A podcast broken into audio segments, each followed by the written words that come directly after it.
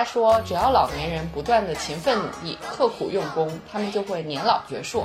他明确的认为，老年时期的不幸不是老年造成的，而是精神不健全或者年轻时就过着无意义的生活所致。呃，不去拧巴的一个态度，然后让自己的生活尽快的去恢复到自己理想的那个状态、那个轨道上去。可能这是我理解的一个复原力啊。我们从社会发展的角度，应该把老人看老人的价值是有它的历史性的。就是因为有这样的长辈在，然后他把一些东西带到了这个晚辈身上，于是这个家族变得更好，这个家族变得有意义。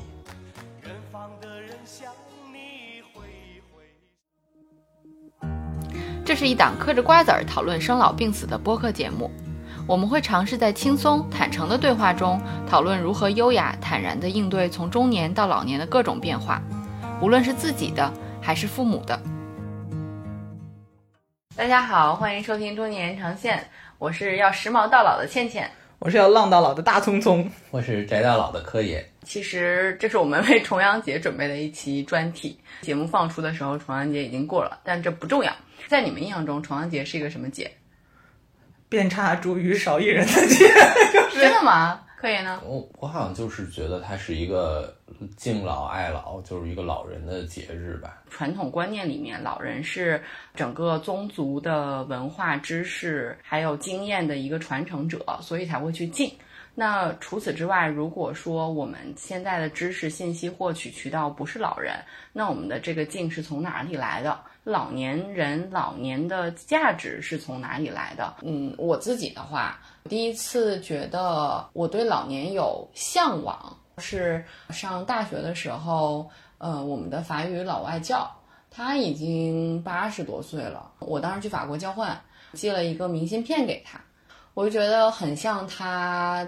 教我们的样子，他给我的回信是说啊，我很喜欢这张明信片，这一张是谁谁谁的作品，这个作品有什么什么就是深意。然后我想说啊。就这么，我在大街上 random 选的这么一张明信片，竟然是一个著名的摄影艺术家的，对一个摄影艺术家的作品。然后且老爷爷就这样子非常轻松的就就就对上，对，然后哦，然后那是我第一次对老年有向往，是我觉得到了那个年纪可以有这样的知识阅历的积累。我希望自己老了也是那个样子。我最近在想，就是老年的价值，大家现在社会上会觉得老人其实是一个社会的累赘。然后它更多的是从宏观经济的角度考虑到老人在支取退休金，老人是在支取消耗医疗资医保资金，嗯，就是消耗社会的资源。这个和年轻人是有冲突的，就是年轻人作为现在当下的这个生产者，那老人的价值是什么呢？我觉得这个论调是会让老人本身和整个社会都在质疑老人存在至于社会的价值。然后老年学里面关于老人的存在的价值有一个思考是，从社会发展的角度，应该把老人看老人的价值是有它的历史性的，就是他是在历史进程中，他的青春，他为现在的社会贡献了他之前的那一步价值，就是他现在这个社会在不断的进步，他是这个房子。前期搭建的那个部分没有前期的这个部分，怎么会有后面的这个部分呢？后面退休之后只是在支取之自己之前创造的价值而已。所以从这个角度，希望大家能够从宏观的角度理解老人这一个社会的价值。但从另外一个角度，从自己对于自己而言，我真的要这样告诉自己说，我的价值在年轻时候已经创造过了，我老了就要就要享受嘛。我觉得这个也。很多人是没办法用这样的回答来面对自己后面三十年甚至更久的人生的，对吧？反正我不太同意说，呃，他们是年轻的时候为这个社会做过贡献，然后到老了以后，他他要去反过来去支出这个社会。说一个特别比较沉重一点的话题啊，你可以稍微思考一下，嗯，就是你们有没有想过，你们就是家里最老的这个亲人和自己关系最近的那个。长辈的长辈，就是爷爷奶奶那辈人去世的时候，他可能会有悼念的仪式嘛。如果在这个仪式上，你们发言要悼词，你们有想过这个事儿，你们要怎么写，或者说要去说点什么吗？嗯，我觉得这个东西就体现了他在你心里是什么意义。因为我奶奶上次她摔完了以后，爷爷奶奶都都她身体状态不太好的时候，嗯嗯，我想了一下，因为我还是我爷爷奶奶带大的，所以我们之间感情还很深。嗯，但是我也是怎么说呢？就自打工作以后，也没有特别多的时间，就是说，嗯，每周都去看他们，可能一年去个。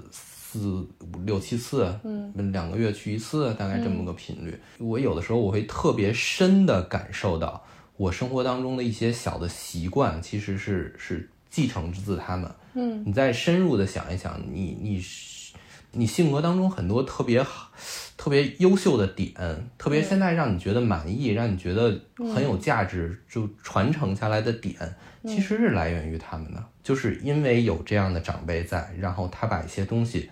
带到了这个晚辈身上，嗯，于是这个家族变得更好，这个家族变得有意义。就是在中国人看来啊，在中国的传统观念看来，他构建了一个家族，都不是一个家庭，因为他在他之之下有好几代子女。哎，那我有一个很好奇的问题啊，就是如果按照这，我同意柯爷刚才讲的，我只是在想说，对于没有子女的人来说，遥望未来的老年生活，嗯，这个意义是缺失的吗？还是它可以通过别的形式去延展？你可以把它放大，你放到一个家庭当中，就是他所谓的你构建一个家族，这可以是你的一个人生目标，甚至过去的那个那个上千年的时间里，这就是大部分人的生活人生目标，就是构建家族，开枝散叶。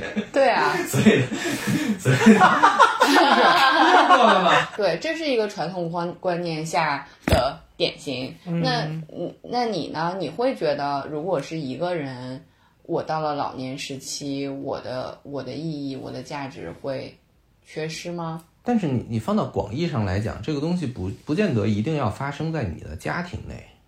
嗯，你明白吗？就是说，在现在社会的家庭和家一个家族下的家庭和家庭之间，其实也没有那么紧密了，对吧？对啊，就就是实际上这个东西没有了，就是这个这个家族这个概念已经不存在了。对。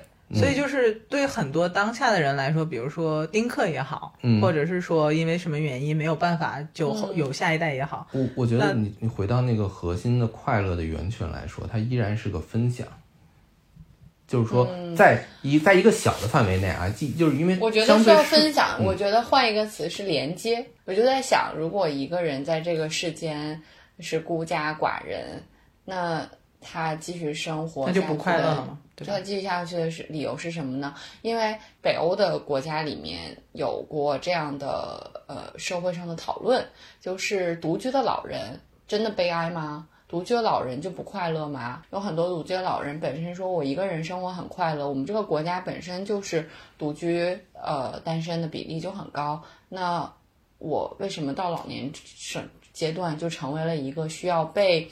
被帮扶的对象，包括中国也经常会现在会会有这样的，呃弱势群体帮帮扶的呃报道，就是独居老人呐，然后日本也有，对吧？就是我觉得是这个观念是来自于我们传统上认为有家族才是快乐的。呃。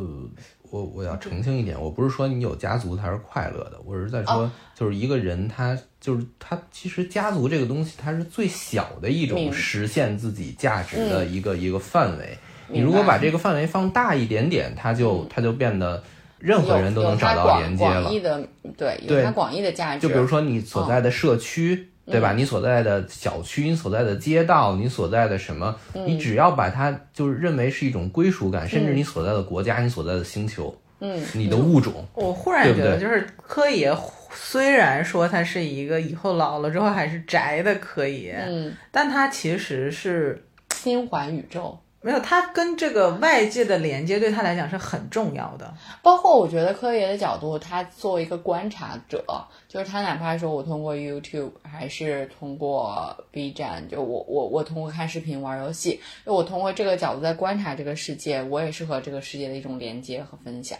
嗯，他底层的价值观是有这个东西的，就是要和外界发生要发生关系，对这个东西很重要。对。对，对所以我觉得这是一种，这是一种人生观和价值观，这是这是一种你的生活方式。但是同样有另外一种人，他就是享受孤独的独居，我也很快乐，我独居也是我自己的选择，不需要说你们来告诉我什么样的老年生活才是健康快乐的？我一定要社会参与，我自己在家很开心呐，我为什么要社会参与啊？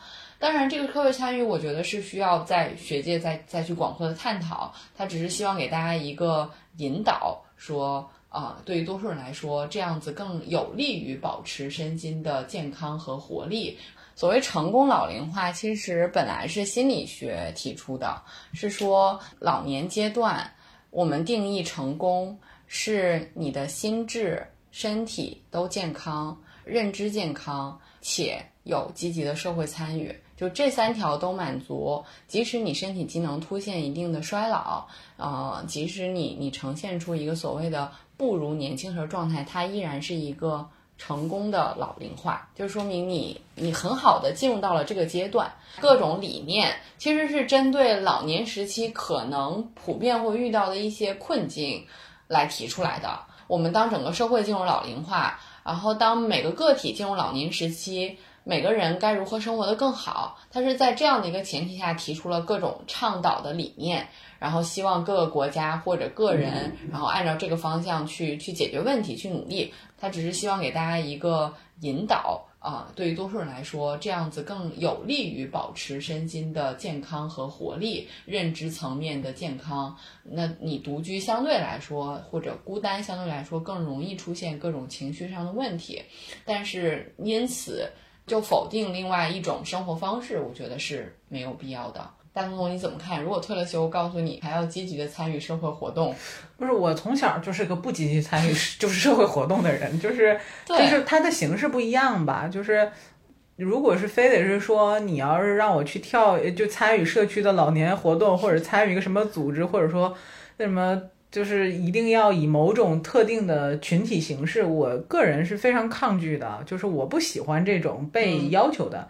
但是我同意是说，你不能和这个外界社会去断了连接。就是我其实以前脑补过说，嗯，就虽然我是个年轻人，但是我对于很多科技类的东西其实是持非常，呃，不能说抵触，但是延迟使用的一个态度。嗯，对，就是比如说。应该也算是相对那部分最晚那部分有微信的人，或者说你不爱换手机，我不爱换手机，对，我是 对，因为我觉得我对于手机的需求无非就是通信、通讯和那个偶尔上个网。它功能已经严重影响到你日常生活了。就其实还好，除了录音，就你总能 find a way to work out，对吧？就是，但是就是不是不一定是通过它去实现，包括可能大家。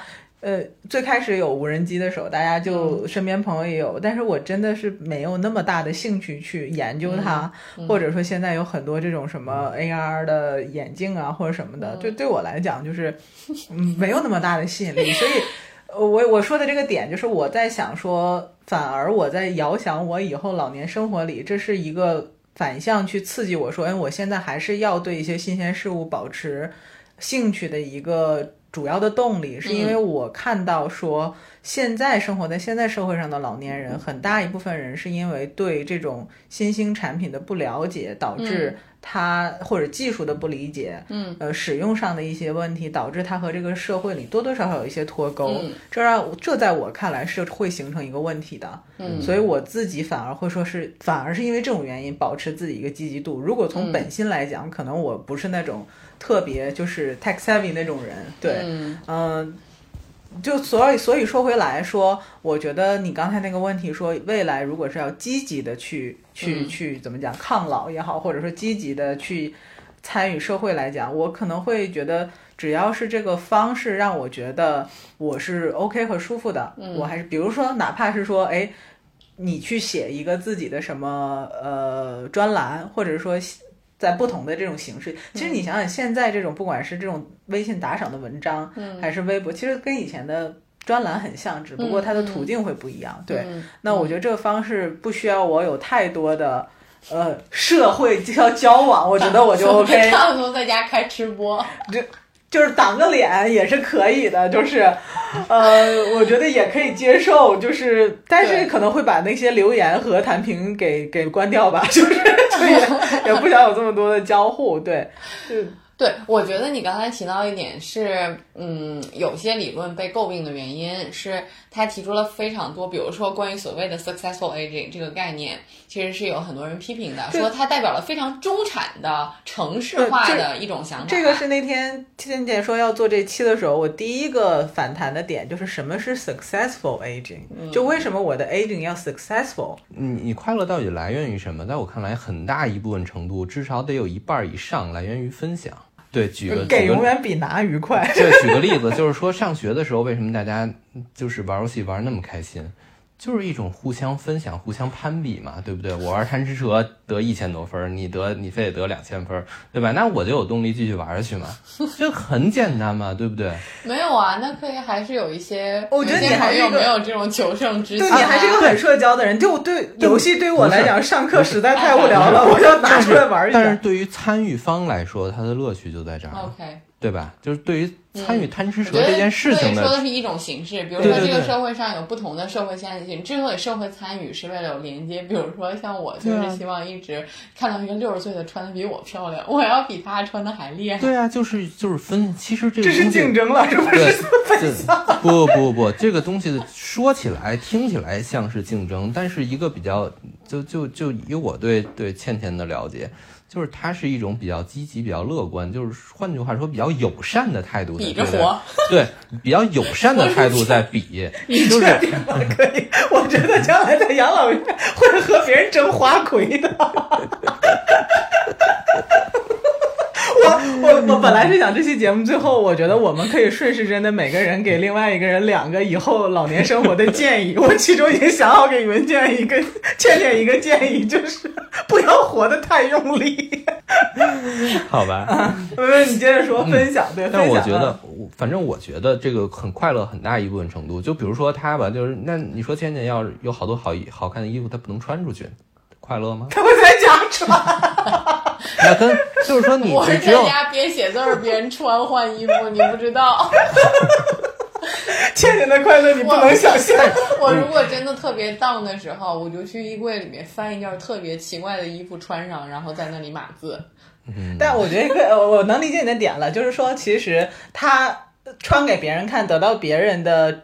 正向也好，就是不是为了别人而活，但是但是这件是有正向的反馈会让你非常开心。嗯，往往就是有那么一两个好朋友，你们之间可以交流，可以因为这件事情可以聊天，可以探讨。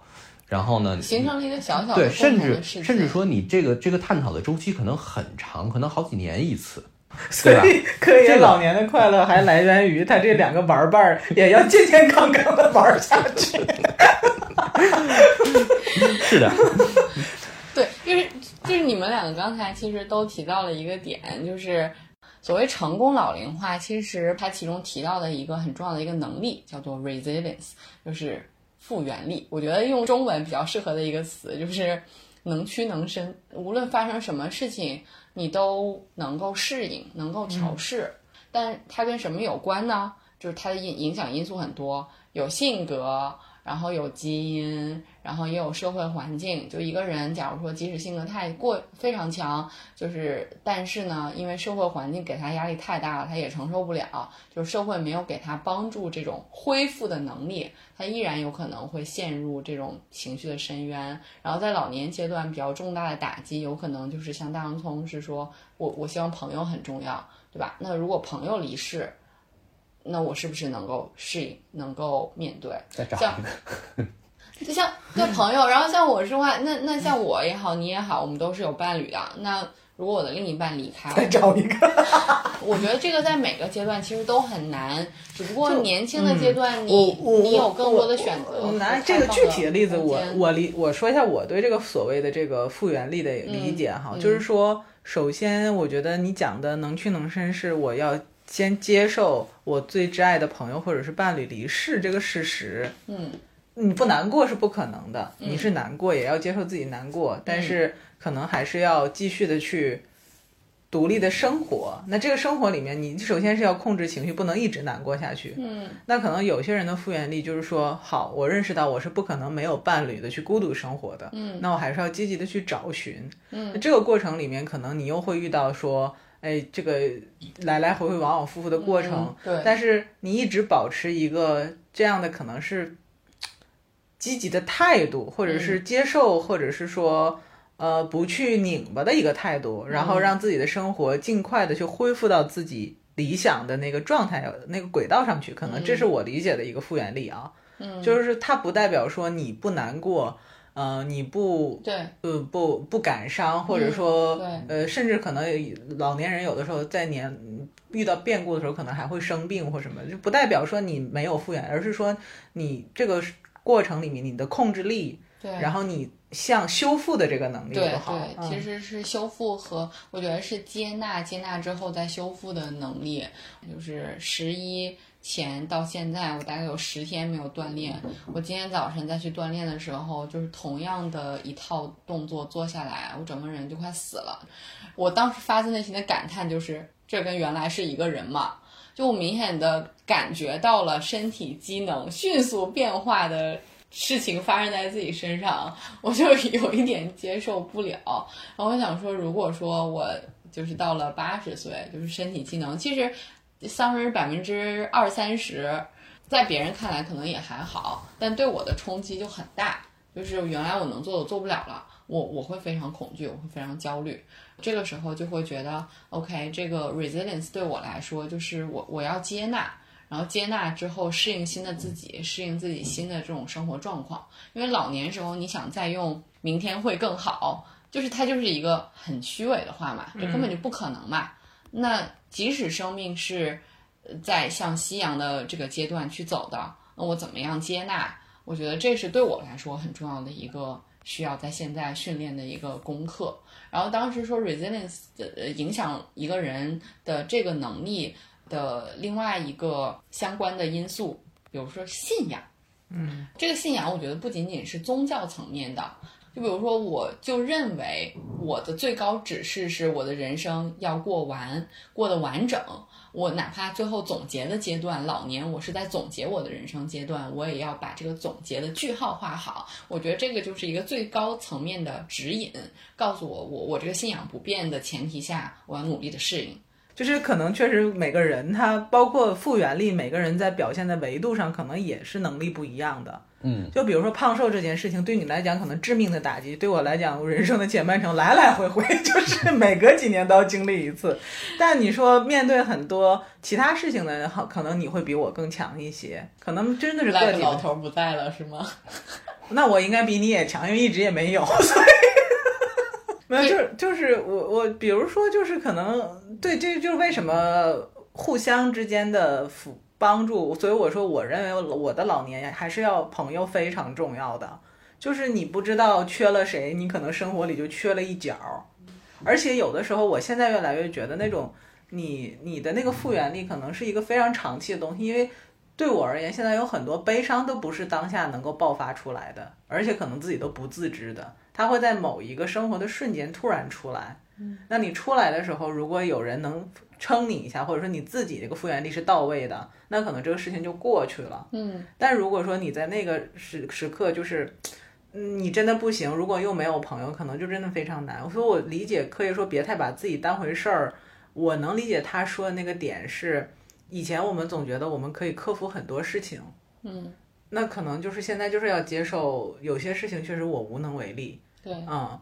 那我接受了我的无能为力之后，我能做到我最好的、最平静的状态，那也可能就是我，就是余生里面最好的状态了。但另一方面，就是就是一方面是你别把自己太当回事儿，认为什么都为人转；另一方面，你其实你还要意识到这个这个生命的偶然，它它简直是太不可思议了。别说这个人这么复杂的生物了，就是植物，就是单细胞动物，它体内发生的那个生物化学反应，那个那个复杂程度也也。超乎人的这个想象，这这种东西它怎么就都能靠偶然之间的进化得来呢？嗯，就是说我们既然到了这个程度，到了现在能思考这么多没 没有蛋用的问题的这个程度，就是我们其实应该应该是觉得，对对对，就是说别也别觉得就是说死了就死了，没了就没了，它还是太偶然，太太怎么说呢？是吧？这这这个东西简直是不可思议。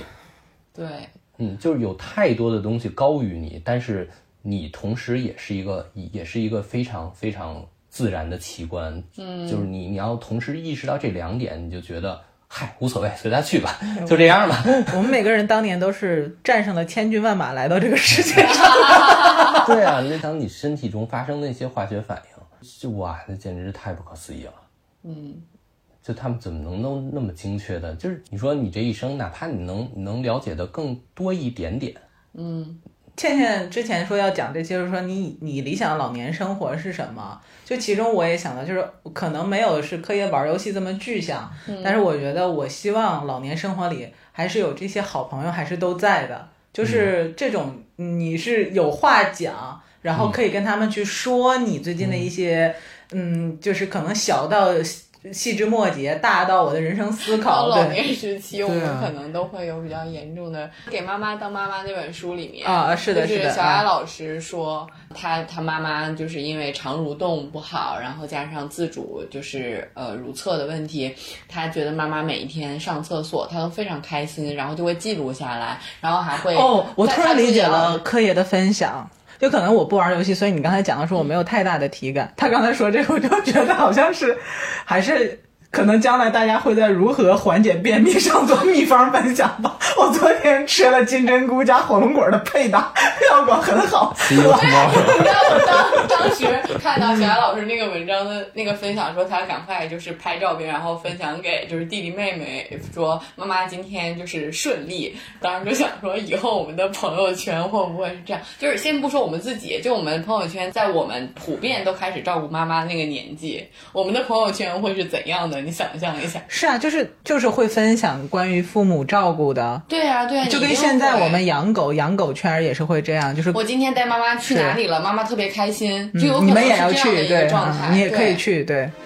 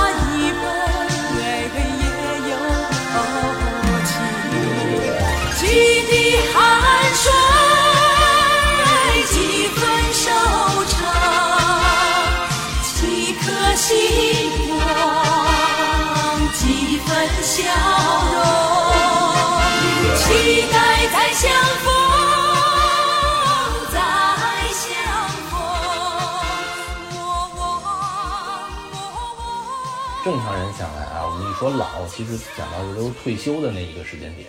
嗯，就是在退休那个时间点，我们的生活发生了一个巨大的变化。我们原来认为是我们的主要的工作，嗯，我们的目标，我们的人生的这个这个主要的怎么说呢？那个奋斗的方向，然后突然就转了，对吧？这个这个时间点可能会能界定说这个人老了还是没老。嗯，但是有的时候我觉得，如果人生是这样的话，会变得特别没有意义。但如果说老了以后，你你本来印证你你这些东西东西都没了，突然你这你就要重新构建一个目标，构建一个方向，我觉得其实是挺挺南辕北辙的一个事情。那我们何必不返回头来，就是说我们赶紧把这件事情想好，或者说我们用我们人生前面这段时间有精力有时间的时候，我们把这个事情构建好，我到底要干什么？所以我觉得科也应该是会像叔叔那种，就是只要体能和体力。都允许的情况下，他是会一直工作的，他也不会有一个 hard cut 说，哎，我现在退休了。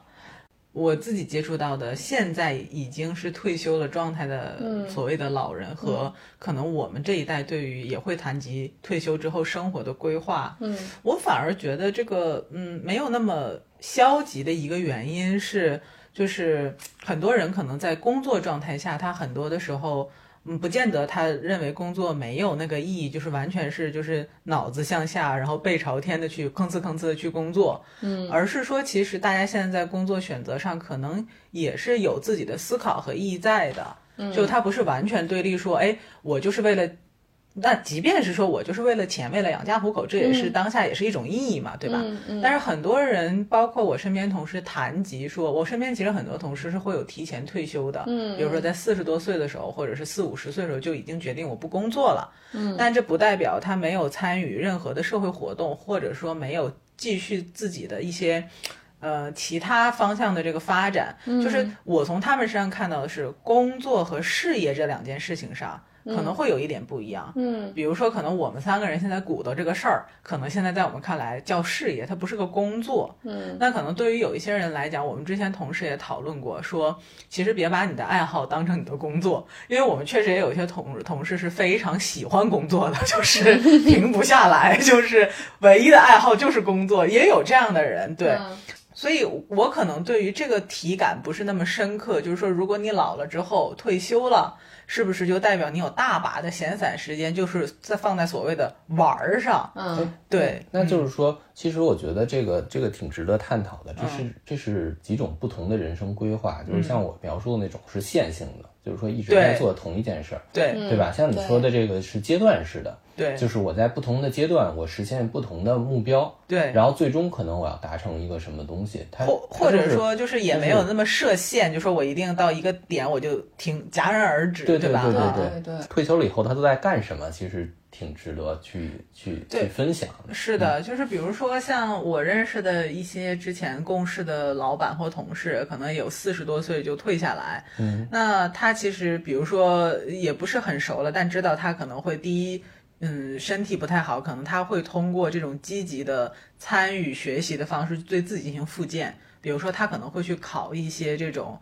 呃，资格证啊，通过这种学习，比如说像普拉提呀、呃瑜伽呀这种修复式的学习，他有大把的时间可以参与到专业的训练里，然后他来解决自己的问题，同时可能以后 maybe 也可能去给别人去做这样的复健，然后同时他还会保持大量的阅读的习惯，他会三五不时的去分享一些书籍呀，分享一些最近自己的心得呀，嗯，然后当然更多的时间看到的是可能给家人陪伴，嗯啊，那可能以前大家是大量的出差，现在停下来了之后，可能有。时间陪老人陪小孩儿，嗯嗯，还有就是也你也看到他原有的很多的爱好，他还在发展，比如说像运动式的爱好，或者是说这种呃手工类的、写作类的，嗯都有。嗯，我还有见过，就是说先退下来之后，退了一段时间，其实他把他原来的这些职业能力，嗯。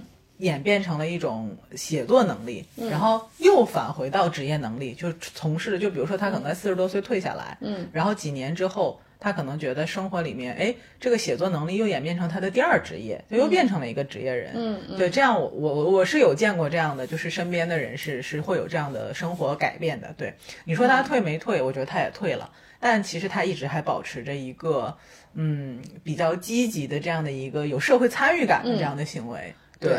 所以说，就是成功老老龄化里面提的是说社会参与，而不是工作。就是而且他且呃详细的解释了什么叫社会参与，这个也是有广泛讨论。比如说像我们说的呃什么公益呀，然后再就业呀，提供咨询呀这种这种工作。所以柯爷在一开始最开始提这个事儿的时候，我觉得如果我们真的是要往前聊，嗯，我在想是不是因为嗯。我们一开始对于我们年少时期，或者是说在青青壮年期的时候从事的一些工作的不认可，嗯，导致的我们会非常迫切的寻求一个出口。对，就是很多人谈到的，我要退休，我要退休，我要退休。对，三十多岁、二十多岁的人说的这个这个话，实际上就是说他不想干这事儿。嗯，对他可能，我觉得这个底儿可能不在于说我是不是 退休了之后我要完全变一个状态，而是说是不是。打一开始的时候，我对原来的生活状态是不满意的，所以当通，你有想过，那你觉得这个阶段的意义是什么？我觉得就是还是独立自由的活着吧。我觉得这个意义很大，就是独立且自由。嗯，对，就是，呃，我我自己是觉得，对我而言，他没有。因为它是生命的最后一个阶段，还是开始的阶段，在我的人生的定义里面发生过太大的价值变化。嗯，但是可能确实是因为从做这个节目开始，我更多的了解了，嗯，就是未来老年生活里面可能会发生的和现在生活状态里主客观的不一样。以及你不可期的很多变化，嗯啊，所以它会让我觉得说，它可能从客观的角度给我这个价值的实现带来的一些嗯影响。对，更多的我觉得这三十期节目对我的而言，是我怎么去准备、去面对这些变化，然后能保持我的这个生命的这个这个独立而自由的这个向往。但是就是我不我我也不觉得这个能代表所有人啊，就是可能像有很多人的他的这种对于老年生活的期待还是挺。挺多彩的，然后以及就是可能会有会有和以前不一样的一些心态吧。对于有一，我就也不能说别人，反正我觉得我们这期就聊我们的老年生活。就拿我而言，可能你让我玩，我都不会去玩游戏，就是因为我觉得那个东西对我来讲，就是我不觉得它好玩。然后，但是你比如说，你让我去看个电影、看个书。然后打个球，练个瑜伽。我觉得你如果让我告诉我后，你以后每天都是由这几样运动组成的，我也可以。但是也可以吗？就也可，你你只要经济独立，然后我觉得也是可以，有社交就是可以的呀。因为就是他基本上这几样活动可以把你的一天也占满了，然后你也觉得哦，我的身体也锻炼了，我人生也很平静。那是因为你现在对身体的健康是你的一个人生巨大的追求。对，我就说，当你不是了呢？对，把时间占满是你的意义吗？不是，把时间你，我觉得对于你来，以我对你的了解，就是在这个占满的过程中，可以认识不同人，跟其他人聊天儿，可能。就是其实还真的不是，就是我觉得身体健康这件事情会是以前不太重视，但可能以后会是越来越重视的一件事儿。因为我觉得这个是所有事情的基础。所以比如说有些时候，即便我不想去运动，或者即便我也不想跟这人去聊天儿，为了运运动就要有有的时候要聊的，那可能我也会勉强自己去做一下。嗯。但是就是其实柯爷说了一个非常深的问题，就是人生到底有没有意义？对，其实柯爷直接就把我们的题目切到。到了哲学层面，我们其实非常肤浅的想问你，你你你你退休了之后会不会跳老老年广场舞？其实是这样的，就是对于老年时期的人生价值的这种探讨，其实已经上升到了哲学层面。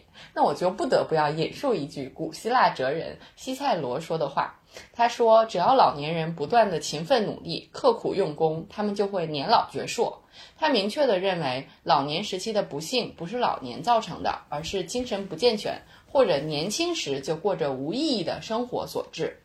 我觉得他说的对，然我们也不会做这档节目。我我特别好奇，就是古希腊的时候，他活到六十二，他是在六十二，不是他不是活到六十二，这这是他在六十二岁的时候说的。就那个时候六十岁，我觉得相对于相当于我们现在的八十岁了吧。呃，不止吧？那都那不止吧？嗯，对，就是说，在古希腊人看来，年轻时无意义的生活是什么样？他们还是说，老年所从事的事业和年轻人是不一样的，你要追求的成就成就也是不一样的。就是年轻人可能是要靠力气灵敏。但是对于老人来说，要靠的是谋划、威信，还有主张。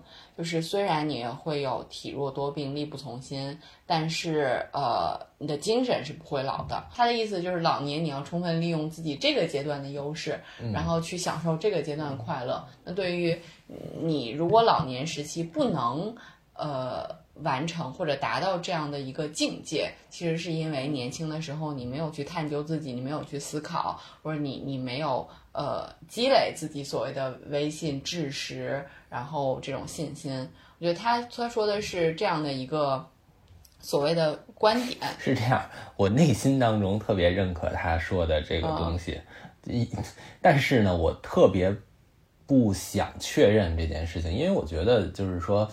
人生还是丰富多彩的，不能不能否认，就是年轻时候对，我觉得人生还是丰富多彩的，就是什么样的快乐可能都存在。对，虽然我跟他这种很类似，就是就是我认为老人的价值，就是说很多，就是我一直最近在念叨的一件事情，就是说我特别特别特别觉得，就是说好多老人适合去学校当老师。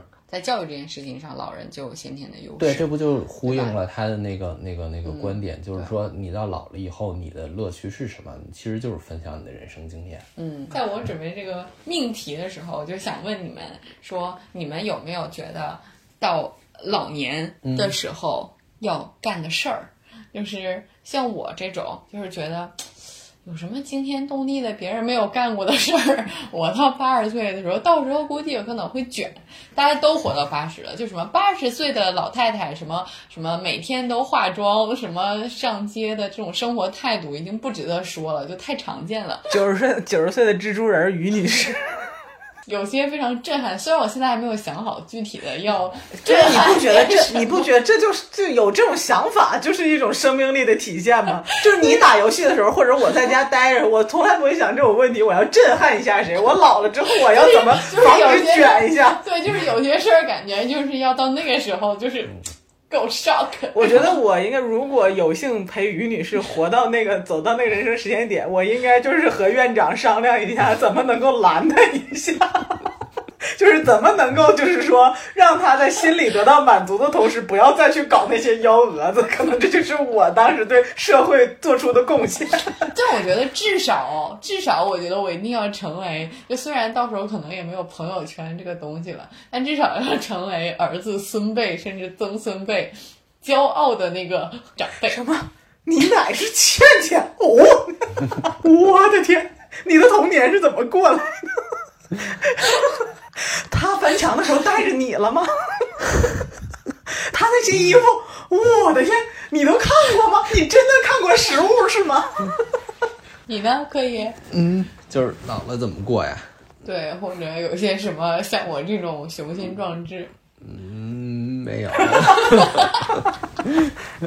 我刚不说了吗？该咋着就咋着，就是就是因为这么偶然，因为这么无足轻重，所以。对，还是八十岁一边打游戏一边思考人生到底有没有意义？什么人生意义在分享？给老李打个电话，问问他打到哪个什么老李？什么老李死在游戏台上？什么？然后在他的追悼会上，柯爷致辞：老李的一生是不平凡的一生。要总结一下吧？哎，你刚才说的要每个人给对方两个字儿是吗？不是两个建议，你就是你的未来理想生活里，作为朋友来讲，建议你为了实现就多三个动词，为了实现，为了实现你未来理想的老年生活，给对方一些建议。从大洋葱开始吧，既然你都已经准备好了。呃，对科野，其实我倒没有什么太多的建议。我觉得其实科野应该多表达。我猜啊，柯爷以后就是因为他前期在人生的前半程一直在默默的思考，你知道吗？就是总会有一些这种智能 asset 留下来。我觉得就是可以多，当然可能就是因为我们是这种工作关系，可能柯爷在他的这个游戏虚拟社区里头也是一枝花，也说不准。但是就是我觉得他有的时候那个思想是需要让人家去。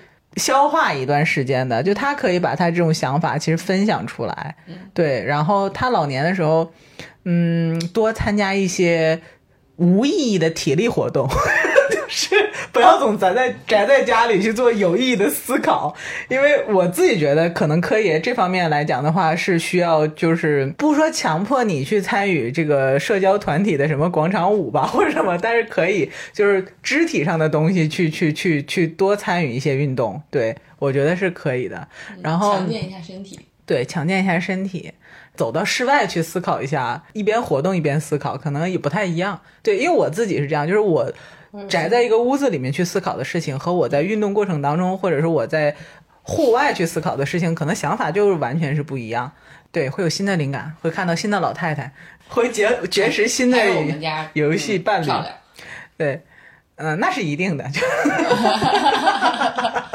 然后于女士就是。As always，就是希望你在努力活出人生精彩的时候，多多多多少少考虑一下人类体能的极限，人类体能和精力的极限。就是我其实，在畅想我老年生活的时候，有一个比较让我有一点恐惧的场景，就是我真的做不到，但是于女士往外拉我，你知道吗？你想想，他现在是凌晨，他是六点半可以起来运动的人，然后再去工作，保不齐以后住养老院的时候四点半就砸我们，就是你睡不着，我可以啊。但是，嗯，就是，所以我现在想想，就是我们现在能畅想的老年生活，真的跟古希腊的那位哲人说的是一样的。你能想到给朋友的这种理想老年生活的一些建议，都是基于你对他亲身现在生活的状态的观察，对吧？就是。我想你给我的建议肯定也是对于我这种懒散、没有散漫的人的观察。我给你的建议是，我希望大聪聪能够重新思考一下工作之于你的价值，然后将自己从被压迫中解脱出来。活得久一些，因为我的老年生活是非常重要的一个一个一个模块，一个 puzzle。我我我很难想象，就是你不在我的这个 puzzle 该怎么办。我给你留锦囊啊，一人拆一个。所以就是希望你以各种办法，就是。身体心就是心理层面呢，我会尽量给你做 massage，然后在身体层面，就是你只能靠自己。我 找人划了我。对呀，你看该怎么解决这个问题，我都帮你想好了。好的，嗯。然后科爷，其实我跟你的想法是一样哎，就是呃，科爷的室内活动比较多，就是室外会比较少。就跟你去拍片儿和室外活动不是一个概念，我们看来。嗯嗯嗯。对，就是就是我一点都不担心科爷会尝试新的新的东西，然后我就是希望科爷可以带着我们两个一起尝试，这是我们的建议，不要到时候觉得这两个疯老太，不要歧视我们两个好吗，老头儿，就是这两个疯老太太。你想想，你八十岁的时候跟一堆老太太丢手绢多开心，丢啊丢。哎，我觉得是希望科科爷和太太。两位就是现在就是无比的包容，想象一下，如果老年时期大家都上他们家去相亲丢手绢，大概会疯吧？就是对，好吧。科爷，太太不想收拾家务的时候，一遍一遍的要整理家务。嗯，我给我给大聪聪的建议是，啊，就是我觉得可能你更快的能找到一个一个人生的一个锚点。嗯，就是说这个东西更稳固一些。嗯，这个东西别管是家庭也好，还是别的什么东西也好，反正就是你尽快给自己找到一个一个锚点，就就是怎么说呢？你会不那么不那么没有安全感。嗯，就就是所谓自信不自信，其实和这个东西也是很有很大连连接的。就是说，你你觉得，如果说一个家庭能给你一个锚点，或者说一个爱好能给你一个锚点。都是好的，就对你对现代和和老，特别是老了以后，这个东西绝对是特别特别特别有有价值、有帮助的。那当然，朋友也是个特别重要的锚点。嗯，要给锚着我活着吗？可以啊。我的天，太吓人！这个锚点太大，我的小绳太细。给倩倩没什么建议，注意安全就行。这是吧？是吧？就是注意，总觉得他会干出什么事情来，你无法想象，但你总会觉得有这么一个东西。注意安全就行。我觉得老杨这人应该还挺安全的。哎呀，OK，最后。把我一直想说的一句话台词说出来。我最近看了一本书，那本书是一个纽约的资深的记者，跟访了六位老人一年的时间，记录了他们关于老年阶段的一一些思考。这些老人都是八十五岁以上，然后有着各色各样的人生和各种态度，以及现阶段的生活方式和思考。然后在那本书里面，我记着很重要的一句话是，嗯，结尾一章，他写，虽然我们都知道，在这个阶段，他们每一天，呃，他们会他们的状况是每况愈下的，但是我们依然会为他每一点积极的信号，无论是身体上的改变，还是小小的生活中的惊喜而开心。它它其实是一个反问句，就是为什么呢？我们明知道生命是在向终点去推进，我们也知道这个结果不不如我们的预期想象的那个样子，但我们依然会每为每一个非常积极的小的信号和讯息而欢欣雀跃。我们也，我作为一个观察者，也会为这些老人而开心，就是。不管，我觉得我们没有到那个年纪，可能真的无法体会，就是那种对生命的眷恋，还是当下的这种享受和接纳，究竟是一种怎样的体验？但是，就先好好的活到那一刻，然后去去体验一下那个时候才会有的体会。觉得这可能也是我们今天希望最后落脚的地方。嗯，好，把当下过好。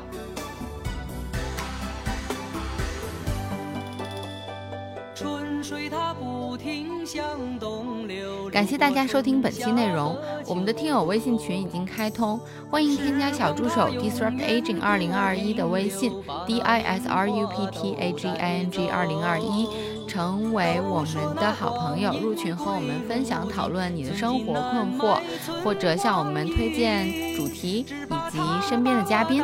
大家也可以查看 show notes 以及节目详情中的相关信息，与我们联系。期待和大家相见。